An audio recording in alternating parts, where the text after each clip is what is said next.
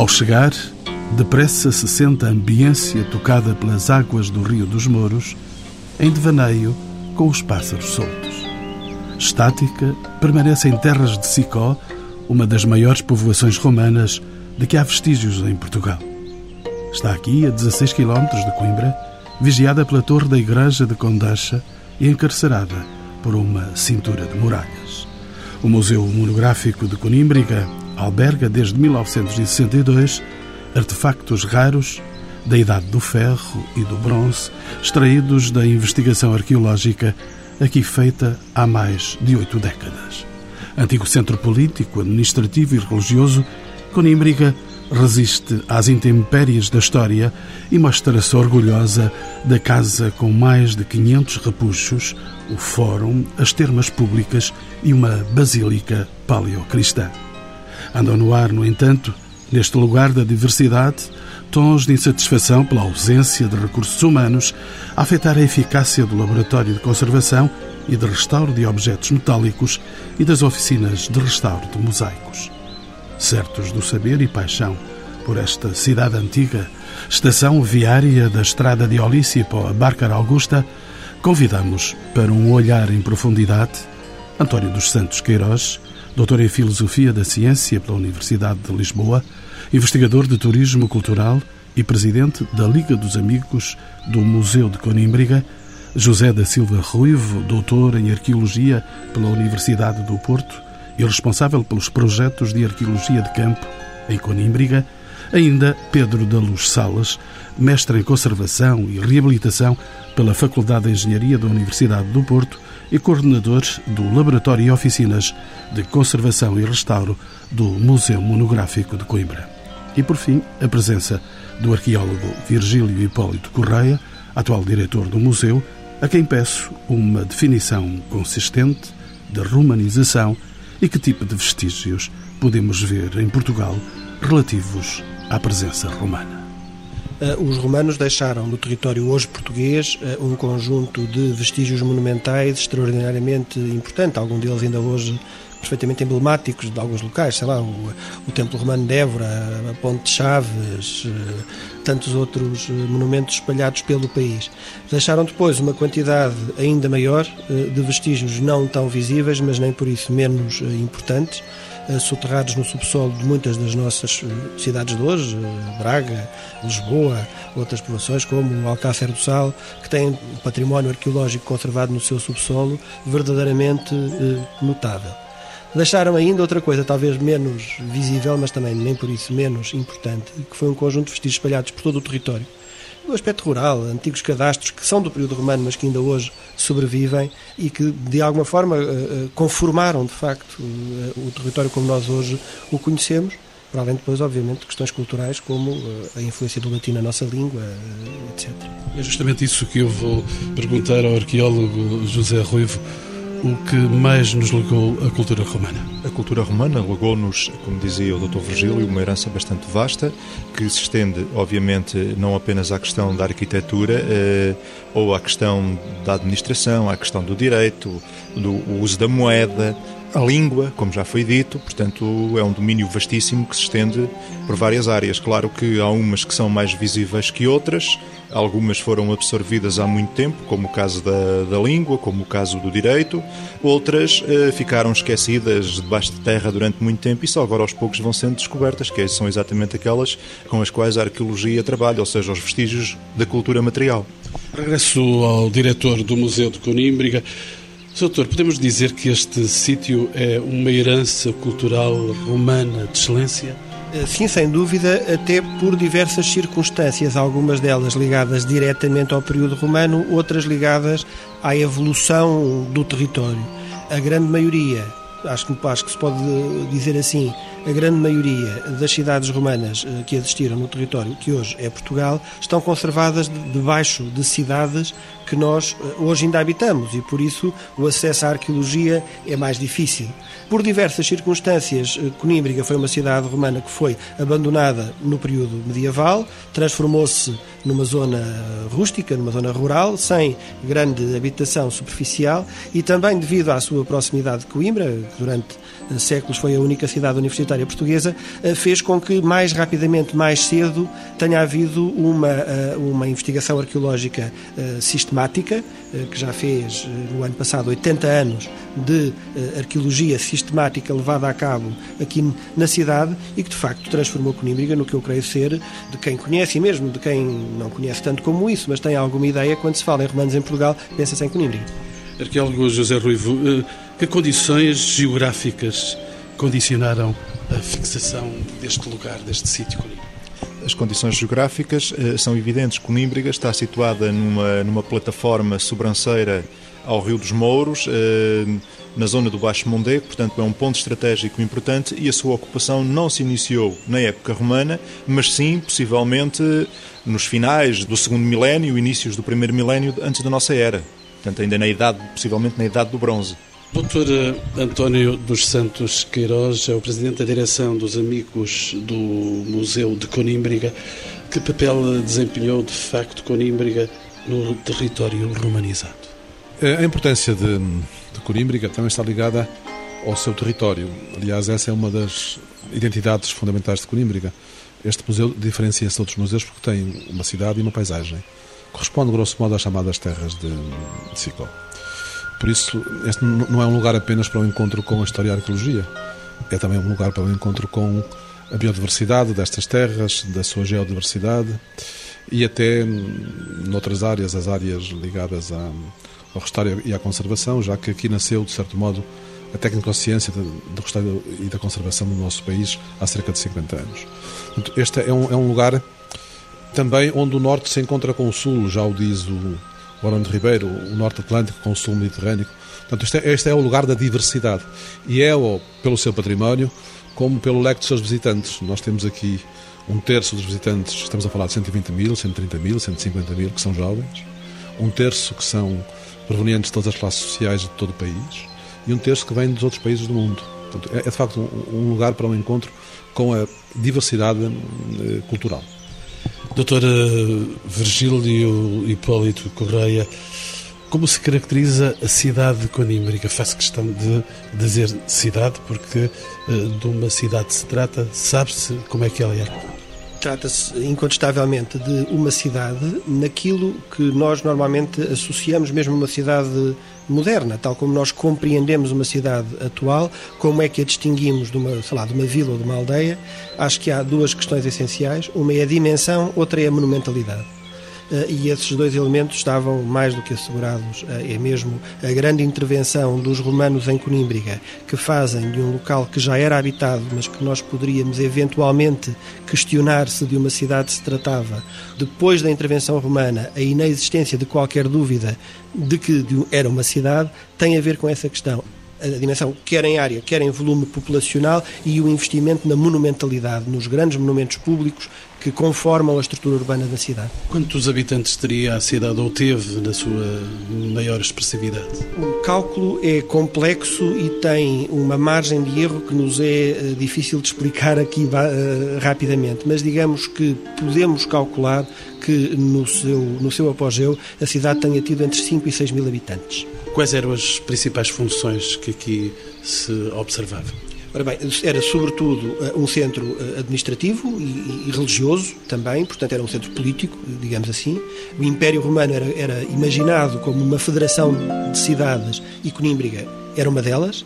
E depois era também um centro artesanal e comercial eh, muito importante. Sabe-se, portanto, como é que se vivia em Conímbriga, com certeza? Temos alguma aproximação. Era uma cidade com condições de habitabilidade boas para dar apenas um exemplo, a cidade estava dotada de pelo menos três estabelecimentos de banhos públicos ou seja, havia condições de higiene e salubridade interessantes. O cálculo que foi feito para o débito eh, do aqueduto da cidade calcula que podia satisfazer as necessidades mínimas de 19 mil pessoas, portanto, calculamos que a cidade nunca terá ultrapassado muito dos 6 mil, portanto, manifestamente havia uma abundância de água verdadeiramente notável, daí alguns aspectos da arquitetura aristocrática da cidade, com os jardins, com as fontes. No entanto, eh, nós tendemos por vezes a ter uma ideia rosada do passado, uma ideia eh, mítica de, de grande felicidade. Os visitantes dizem muitas vezes que gostavam de ser romanos. Era uma sociedade profundamente estratificada, com uma, um fosso, uma desigualdade social muitíssimo profunda, que é observável na arquitetura doméstica. Exatamente, olhando a cidade que temos aqui na nossa frente, as ruínas da cidade que temos aqui na nossa frente, nós conseguimos perceber que havia diferentes classes sociais. Diferentes classes sociais e extremadas por um fosso de capacidade económica que se pode, acho eu, exprimir da seguinte forma. Da parte que está escavada da cidade, que é talvez cerca de 15% da área total, nós conhecemos uh, cerca de 50, 60 uh, unidades residenciais distintas, casas, chamemos-lhe assim. Destas 50, 60 unidades residenciais, duas delas, a Casa dos Repuxos e a Casa de Cantáber, ocupam mais de metade da área global. Ou seja, duas casas apenas ocupam mais área do que as outras 50 unidades residenciais. Se a ocupação do espaço como achamos que é natural, o da dimensão da casa. Aliás, hoje, nos nossos dias, isso ainda se observa. Há casarões, há monumentos, há palácios que significam, de facto, a diferença social que algumas pessoas vivem.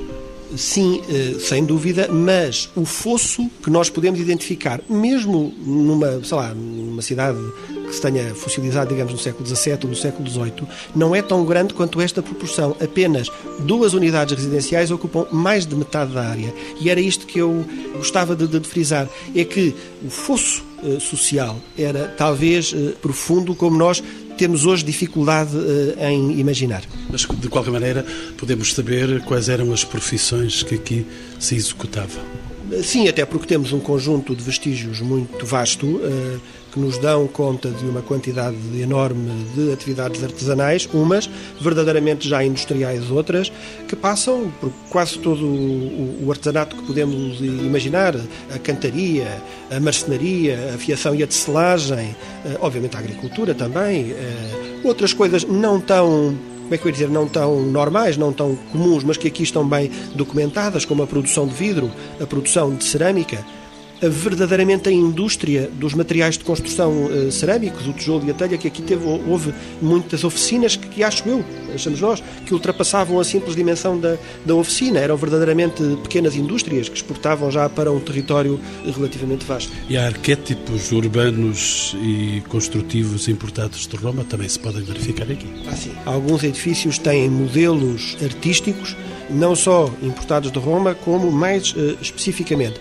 os arquitetos que trabalharam em Conímbriga, digamos, na, na segunda metade do século I da nossa era, conheceram bastante bem e aprenderam as lições bastante revolucionárias da, da arquitetura dos palácios imperiais uh, de Roma, especificamente da Domus Aurea, o famoso palácio de, de Nero, e uh, aprenderam essa lição e, a uma escala mais modesta, mas ainda assim com grande requinte, aplicaram nas, nas grandes residências aristocráticas daqui de Coimbra.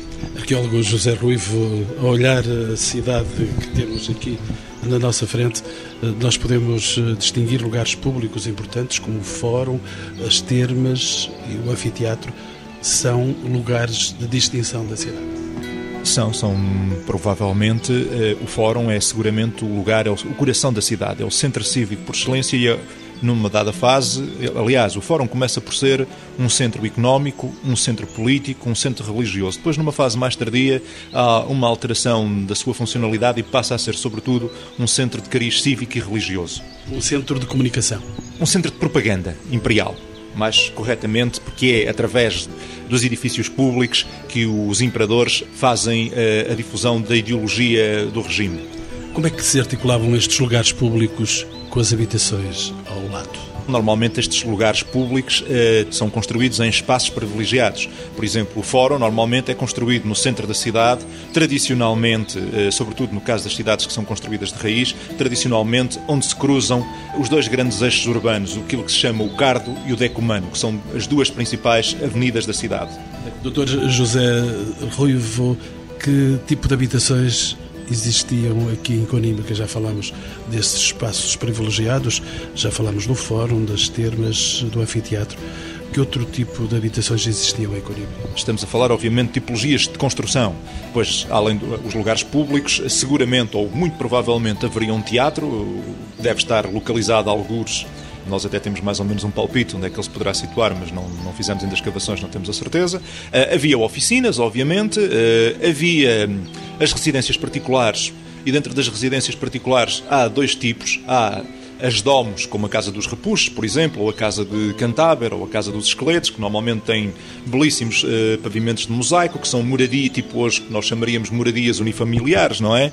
Onde os proprietários, normalmente pessoas notáveis uh, da cidade, aristocratas, viveriam com as suas famílias e com a sua criadagem. E depois temos, por exemplo, ao nível ainda da arquitetura privada, aquilo que nós chamamos as ínsulas e que teriam uma equivalência, digamos assim, no, nos modernos prédios de apartamentos, que, regra geral, eram edifícios com vários pisos, cujos pisos inferiores eh, que abriam para as ruas frequentemente eram ocupados com espaços comerciais ou artesanais e nos pisos superiores eh, viveriam as famílias eh, frequentemente sem grandes condições, porque inclusivamente não podiam ter acesso à, à água canalizada, a ventilação, o aquecimento, etc. Tudo isso funcionaria em condições muito mais precárias eh, do que nas, nas domos. O Dr. José Ruivo referiu-se há momentos à Casa dos Repuxos.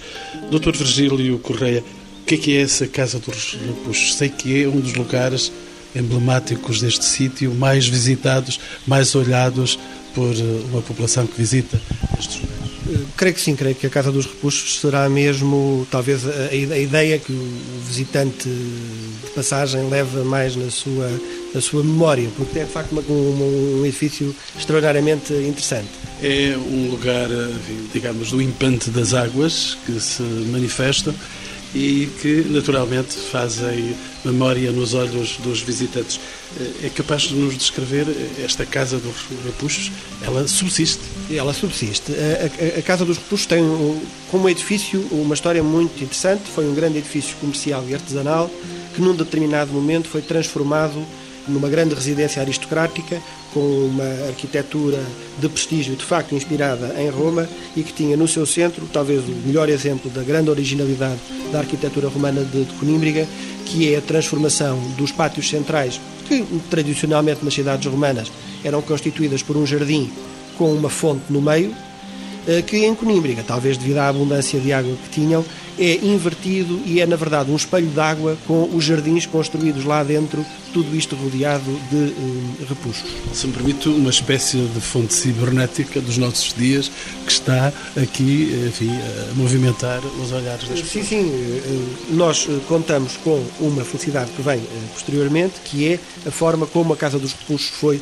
localizada. Começou por ser localizada acidentalmente na construção do que era para ser o parque de estacionamento eh, das ruínas de Penímbria em 1939. O projeto foi então alterado para poder ser completamente escavada e nos anos 50 a casa foi objeto de um grande processo de conservação e restauro, que restaurou os mosaicos e na escavação encontraram-se os vestígios do sistema de adoção de água aos repuxos que permitiram um restauro muito profundo, mas que ainda assim, ainda hoje, nos parece ser um restauro bastante correto, digamos assim, do ponto de vista técnico. Acho que podemos dizer que o que o visitante vê é uma imagem muito próxima do que o romano original veria quando o sistema de recursos estava a, a, a funcionar. O setor Virgílio Correia já aqui disse que a água tinha uma grande importância na, na cultura romana. Como era o sistema de captação e de distribuição da água aqui em Coimbra? Os romanos contaram aqui com uma, um manancial muito importante, uma exurgência natural, eh, situada em Alcabidec, que eh, dá um grande eh, débito de água e bastante seguro. Para lhe dar uma imagem, eh, nós recentemente fizemos uma com a Direção Hídrica do Centro, fizemos uma verificação dos, dos registros existentes e nos últimos 80 anos Alcabidec só secou um ano. Ou seja, uma seca por século, digamos que é um, é um problema gerível. De facto, a insurgência é muito importante, o débito de água é importantíssimo, até hum, ainda agora, basicamente continua a alimentar eh, todo o, o Conselho de Condeixa e sem grandes problemas, portanto, melhor alimentaria a cidade romana. Eh, foi construído um aqueduto, é uma das primeiras obras eh, dos romanos na cidade, tal como a muralha e o fórum e as próprias termas, que é um aqueduto subterrâneo em grande parte do, da sua extensão, que chega à cidade tem um chamado Castelo Divisório, até aqui toda a construção em alvenaria, e a partir deste castelo divisório havia um sistema de canos de chumbo que levava a água para as termas, para o que nos parece ser um moinho público instalado dentro da, da cidade e eh, por outros canos para as principais residências e também para um conjunto de fontes eh, dispersas ao longo da rua, das ruas da cidade.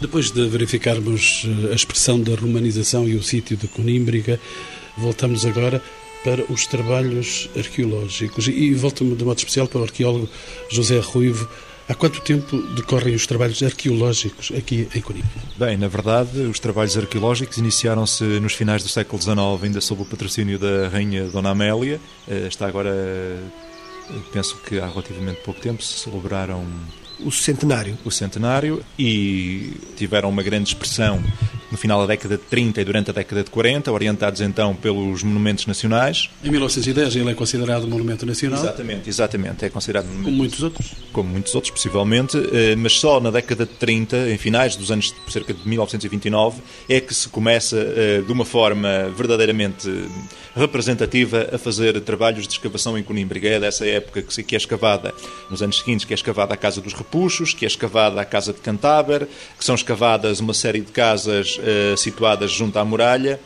Depois, nos anos 60, há uma outra fase muito importante de escavação, que são as escavações luso-francesas, conduzidas por uma equipa da Universidade de Coimbra e por uma equipa da Universidade de Bordeaux talvez do ponto de vista científico, tenham sido as escavações mais importantes que se fizeram em Conímbriga, uma vez que os seus resulta os resultados dessas intervenções foram integralmente publicados. Eh, e nos nossos dias continuamos com alguma regularidade a fazer trabalhos de escavação, só que por norma são trabalhos em pequena escala, porque não temos uma equipa de pessoal eh, capaz de escavar em grande escala e, por outro lado, também, eh, neste momento, não está nas nossas preocupações escavar eh, em grande quantidade, porque escavar implica outras questões, nomeadamente conservar.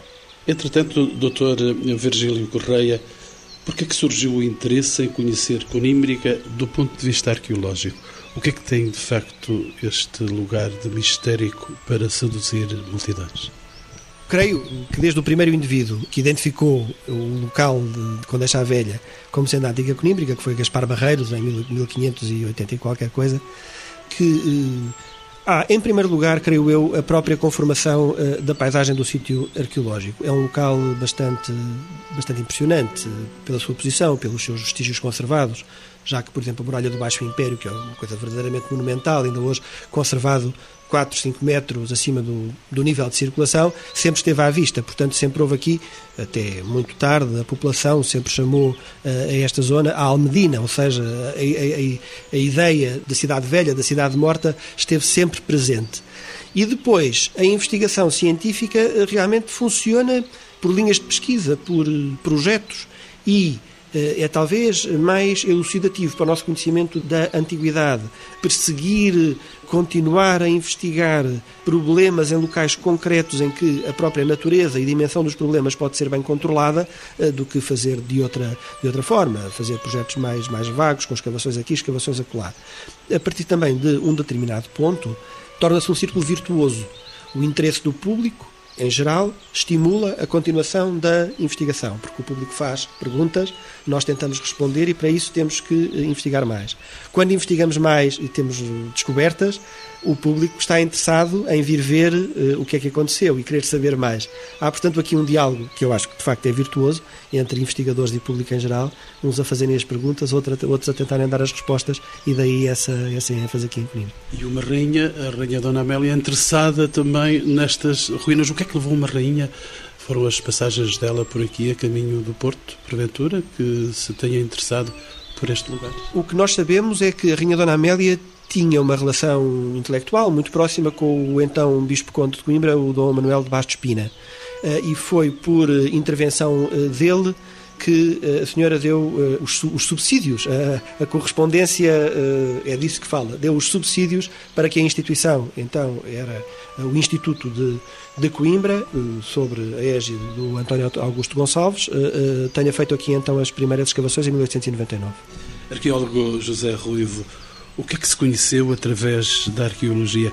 sempre foi e é decisiva a arqueologia. Obviamente, num, num sítio como Conímbriga ou em qualquer uh, sítio romano, a arqueologia é decisiva, porque não basta ter os edifícios, ter os monumentos, é preciso escavar, é preciso compreendê-los, é preciso encontrar os testemunhos materiais, os objetos do cotidiano, os objetos de prestígio, tudo aquilo que foi perdido, que ficou esquecido no subsolo e que nos ajuda a reconstituir a forma de estar, de viver eh, dos homens de antanho.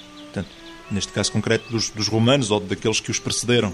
Já falamos disso, mas eh, para explicitarmos melhor ainda a dimensão deste lugar onde estamos, eh, arqueólogo eh, José Ruivo, o que é que integra hoje a cidade de Conímbriga?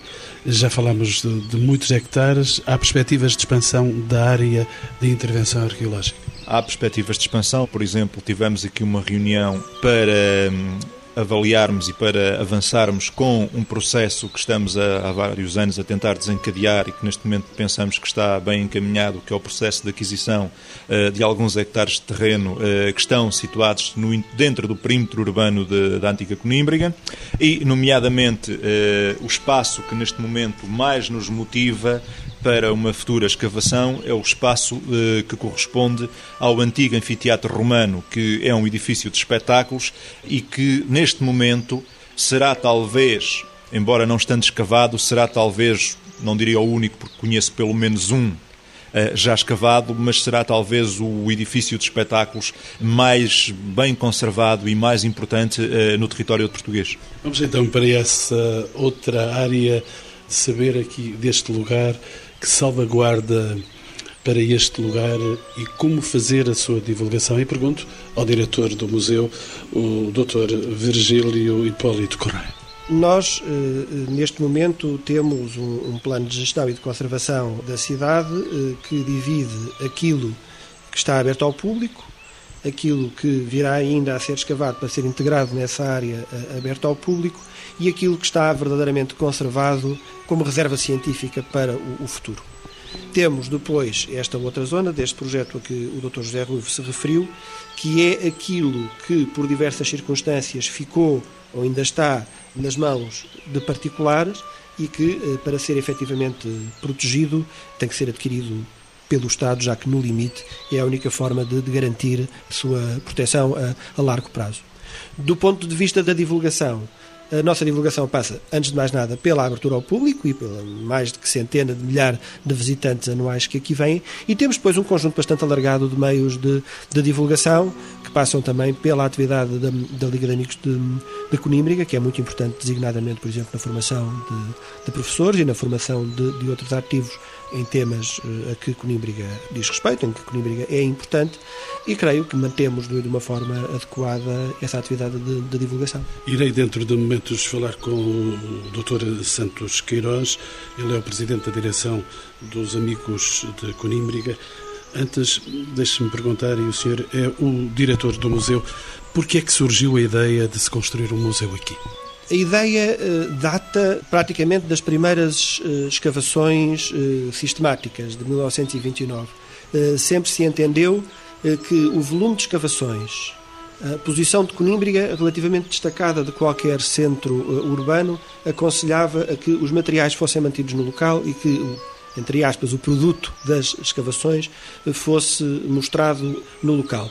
Aí foi talvez uma ideia pioneira da Museologia Nacional, a que se veio depois adicionar uma outra também pioneira, que foi quando foram achados os grandes conjuntos de mosaicos, designadamente da Casa do, dos Repuxos, em vez de os levantar e de os levar fosse para onde fosse, mantê-los no, no local.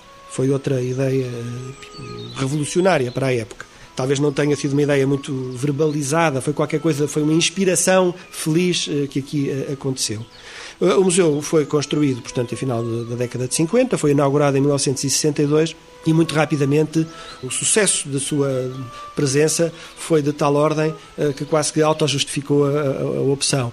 Eh, o museu, como digo, foi inaugurado em 1962. Logo em 1974, 75 se chegou à conclusão que tinha sido subdimensionado e teve que ser remodelado, acabou por ser remodelado nos anos 80, porque realmente os volumes de público que acorriam eram, eram inesperados e hoje já estamos, ainda que não seja propriamente uma prioridade, temos outras preocupações, mas já estamos a falar em que vamos ter que ter eh, ainda um novo museu, porque mesmo este já não está a dar a resposta a algumas das nossas, das nossas necessidades. Falo então com o, o doutor em Filosofia da Ciência, António dos Santos Queiroz.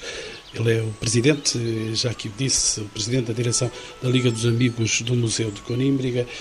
O percurso de visita não se esgota naturalmente no museu. Como é que o percurso de visita do museu se articula com as ruínas arqueológicas? Nós temos em Conímbriga diversos patrimónios. Já foi aqui destacado, quer pelo nosso arqueólogo, compositor do museu, que temos um património romano notável. Mas também temos um património que tem uma dimensão geológica e geomorfológica, uma dimensão etnográfica e uma dimensão da biodiversidade. Conímbriga é um território, um território onde estão espalhadas as, as antigas vilas, vilas romanas. Não diríamos que é uma nação, mas... Mas é um território. É, é um território que, para ser conhecido e visitado, necessita de muitos dias. E, muitos dias? Muitos dias.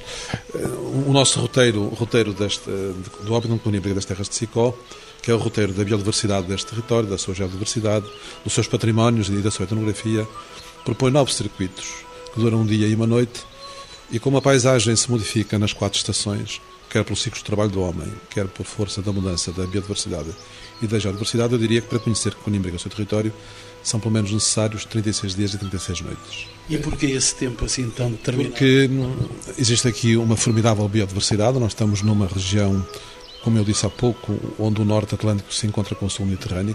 Temos aqui algumas das manchas contínuas de, de carvalhais e azinhais mais importantes do país. Temos, por exemplo, 26 espécies de orquídeas, algumas delas únicas e endógenas nesta região. Também orquídeas? Sim, temos 26 espécies de orquídeas, algumas muito bonitas, que parece que se transformaram em insetos para atrair a polinização dos verdadeiros insetos. Portanto, temos formas cársicas muito bonitas, os chamados canhões fluviocársicos, temos aqui em Coimbra, que é um deles. Mas temos também as buracas do Canjemilo, temos o Val dos Poios e o Val das Buracas. Aqui, a um passo de Conímbriga, temos um imenso e diverso património que só é acessível a partir da organização das visitas. Isto é, a paisagem não é um livro aberto, a paisagem precisa de ser interpretada, precisa de ser explicada. A história e a arqueologia dão o seu contributo, mas também as ciências da, da natureza, a história natural contribui para isso. E todo o trabalho de divulgação de Conímbriga tem vindo a articular esta multidisciplinaridade, mas tornando acessível uh, ao comum dos visitantes. Há, naturalmente, programas de formação para os ativos turísticos, para os professores, que são dos principais utilizadores deste espaço. E recordemos que o turismo já, já não é só e praia, mais gastronomia avulsa. Hoje o turismo é, sobretudo, turismo cultural e de natureza. Coimbra é um exemplo pioneiro de que o turismo cultural não é um turismo de elites, é um turismo de massas. Vemos aqui muitas escolas, muitas crianças, muitos professores que estão a visitar este espaço. Naturalmente, e, e amanhã haverá muitos idosos e amanhã haverá ainda famílias inteiras. Este é um espaço para a família na sua diversidade etária, na sua diversidade de interesses e culturas. Não só portugueses, não só nacionais, também muitos estrangeiros. É, o Coimbra tem, os museus têm todos eles o seu raio de ação. E Coimbra tem um raio de ação internacional, nacional e internacional, que encontra, portanto, visitantes de todos os cantos do país e de todos os, os, os países do mundo. Coimbra tem toda esta tradição histórica e arqueológica, mas tem também outros patrimónios que hoje correspondem à mudança de paradigma do, do turismo internacional. E, e, é importante salientar que, depois, em termos de impacto destas visitas, Coimbra contribui para a economia regional, e estou a falar de um estudo sistemático que é feito nos últimos 12 anos aqui em Conímbriga, aos públicos de, de Conímbriga. Estou, estou, a falar eh, como o pós-doutorado em Economia do, do Turismo Cultural e da Natureza. Conímbriga contribui para, para esta região e regiões vizinhas todos os anos com cerca de 12 milhões de euros. Ou seja, se não existisse Conímbriga, a economia desta região, das regiões vizinhas, não tinha este desenvolvimento e este impacto. Existe hoje uma falsa percepção de como é que se geram os valores no, no turismo. Hoje já não são os hotéis e os restaurantes que atraem eh, o comum dos, dos visitantes, hoje são os patrimónios. E só se geram uh, mais-valias nas chamadas cadeias de valor da economia do turismo a partir da, da capacidade de, de, atração dos patrimónios. E Conímbriga tem, tem esse valor exemplar. Doutor Virgílio Correia, responsabilidades acrescidas para a salvaguarda e fruição deste conjunto. Claro, com certeza. Eh, nós nesta parceria privilegiada que temos com os nossos amigos, temos, obviamente, duas responsabilidades. Uma, de preservarmos, de conservarmos o património de Conímbriga, mas também até devido ao próprio papel modular que nos é atribuído pela sociedade em geral, já que somos, somos em abstrato um dos museus mais visitados do país. Somos seguramente o sítio arqueológico mais visitado do país eh, e isso faz com que eh, muitas outras instituições, muitas outras entidades de tutela do património olhem para nós como um modelo e por isso temos mesmo que não só tratar dos nossos assuntos caseiros, mas temos que também que projetar a nossa imagem, designadamente no que diz respeito à salvaguarda, conservação e restauro do, do património para outros locais. E neste momento temos também que olhar para dentro do próprio museu. Falo com o mestre em conservação de reabilitação, Pedro Sales. Como é que o museu define o seu programa de conservação e restauro das estruturas arqueológicas? Bem, o museu, aliás, antes de existir o museu fisicamente, as, as, há uma grande tradição de, de restauro, conservação das ruínas desde que elas surgiram. O desenvolvimento das ações de, de conservação e restauro bem, são remotas e há essa tradição que evoluiu, evidentemente, para metodologias dos nossos dias, mas, como vemos, as ruínas eh, são um património constituído sobretudo por estruturas murárias em alvenaria de pedra e argamassas, eh, além de outros eh, elementos importantes eh, que, eu saliento, os mosaicos e as pinturas murais. E, e sob esse ponto de vista, uh, e pelo aquilo que disse, a tradição que de facto Conímbriga tem no, no restauro deste património, faz como portanto, uma relação uh, com o exterior e com o próprio desenvolvimento destas metodologias e destas técnicas de conservação e restauro para fora. Nós, Isto é uma escola. Sim, era aí que eu queria também salientar de facto, eh, essa tradição de, de, de conservação restauro de Conímbriga eh, fez com que fôssemos sempre um, um sítio muito procurado por outras instituições para, de facto, dar o apoio técnico e o apoio, muitas vezes, logístico também, para proceder a, intervenções de conservação restauro noutros locais, sobretudo com este tipo de estruturas romanas. Por outro lado, não só uh, estruturas arqueológicas in situ, como, como estamos a ver, mas também uh, o laboratório uh, de Conímbriga, que também faz o trabalho de recuperação dos objetos recolhidos da escavação. E então todo esses aspectos de, de trabalho laboratorial foi-se alargando a, determinada altura, como já aqui foi referido, primeiro o espaço do museu, o primeiro edifício, ou o edifício inicial, que foi inaugurado em 62, já tinha um laboratório de conservação e restauro. Depois, com o alargamento do, do, edifício do museu, nos anos 80, e a sua reinauguração no, em 86, os serviços de laboratório de conservação e restauro foram alargados e, e, portanto, o trabalho foi substancialmente também alargado para, de facto, eh, podermos dar eh, resposta à solicitação de, de, das outras instituições.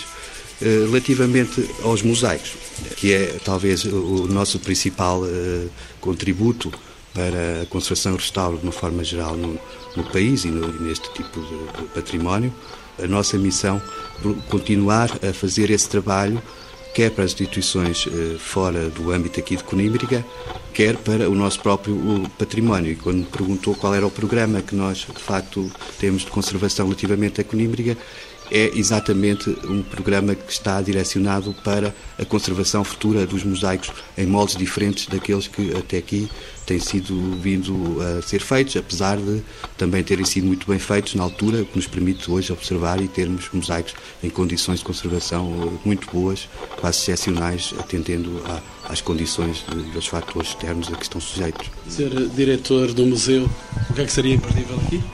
Eu sugiro para quem vem a Conímbriga e só tem, digamos, 5 minutos, eh, que veja eh, a Casa dos Repuxos e no museu que veja a maquete do Fórum, que são para mim as peças emblemáticas. Mas o, o Pedro eh, salientou um aspecto que para nós é eventualmente é, é o futuro é não mostrar apenas a ruína, o objeto no museu, mas verdadeiramente explicar o contexto disto que estamos a ver. Os museus de arqueologia, por vezes, parecem os museus de belas artes de autores anónimos. E eu acho que os museus de arqueologia, e aqui trabalhamos todos nesse, nesse sentido, tentamos dar uma, uma nova ênfase no sentido de que a arqueologia é uma ciência e, portanto, o Museu de Arqueologia tem que ser um museu de ciência. E a ciência é explicar, é explicar o que era antes e o que é que passou a ser depois, como é que as coisas mudaram. E neste aspecto, eh, quer do ponto de vista das ruínas, de tentarmos ter eh, trabalhos arqueológicos em continuidade, de maneira que os visitantes vejam não só a ruína, mas possam verdadeiramente interagir com o trabalho arqueológico, compreenderem como é que o trabalho arqueológico decorre no que diz respeito à conservação eh, e restauro, quer dos bens imóveis, quer dos bens móveis, que uh, o visitante possa ver não apenas o objeto na vitrine, mas que tenha a noção, que compreenda como é que este objeto que é recolhido em fragmentos chega a ser reintegrado, recuperado, colocado na vitrine, creio que esse é o, eh, é o futuro. Este pode ser um museu pedagógico por excelência. Tem que ser um museu de arqueologia, tem que ser um museu pedagógico por excelência, não tenho a mínima dúvida.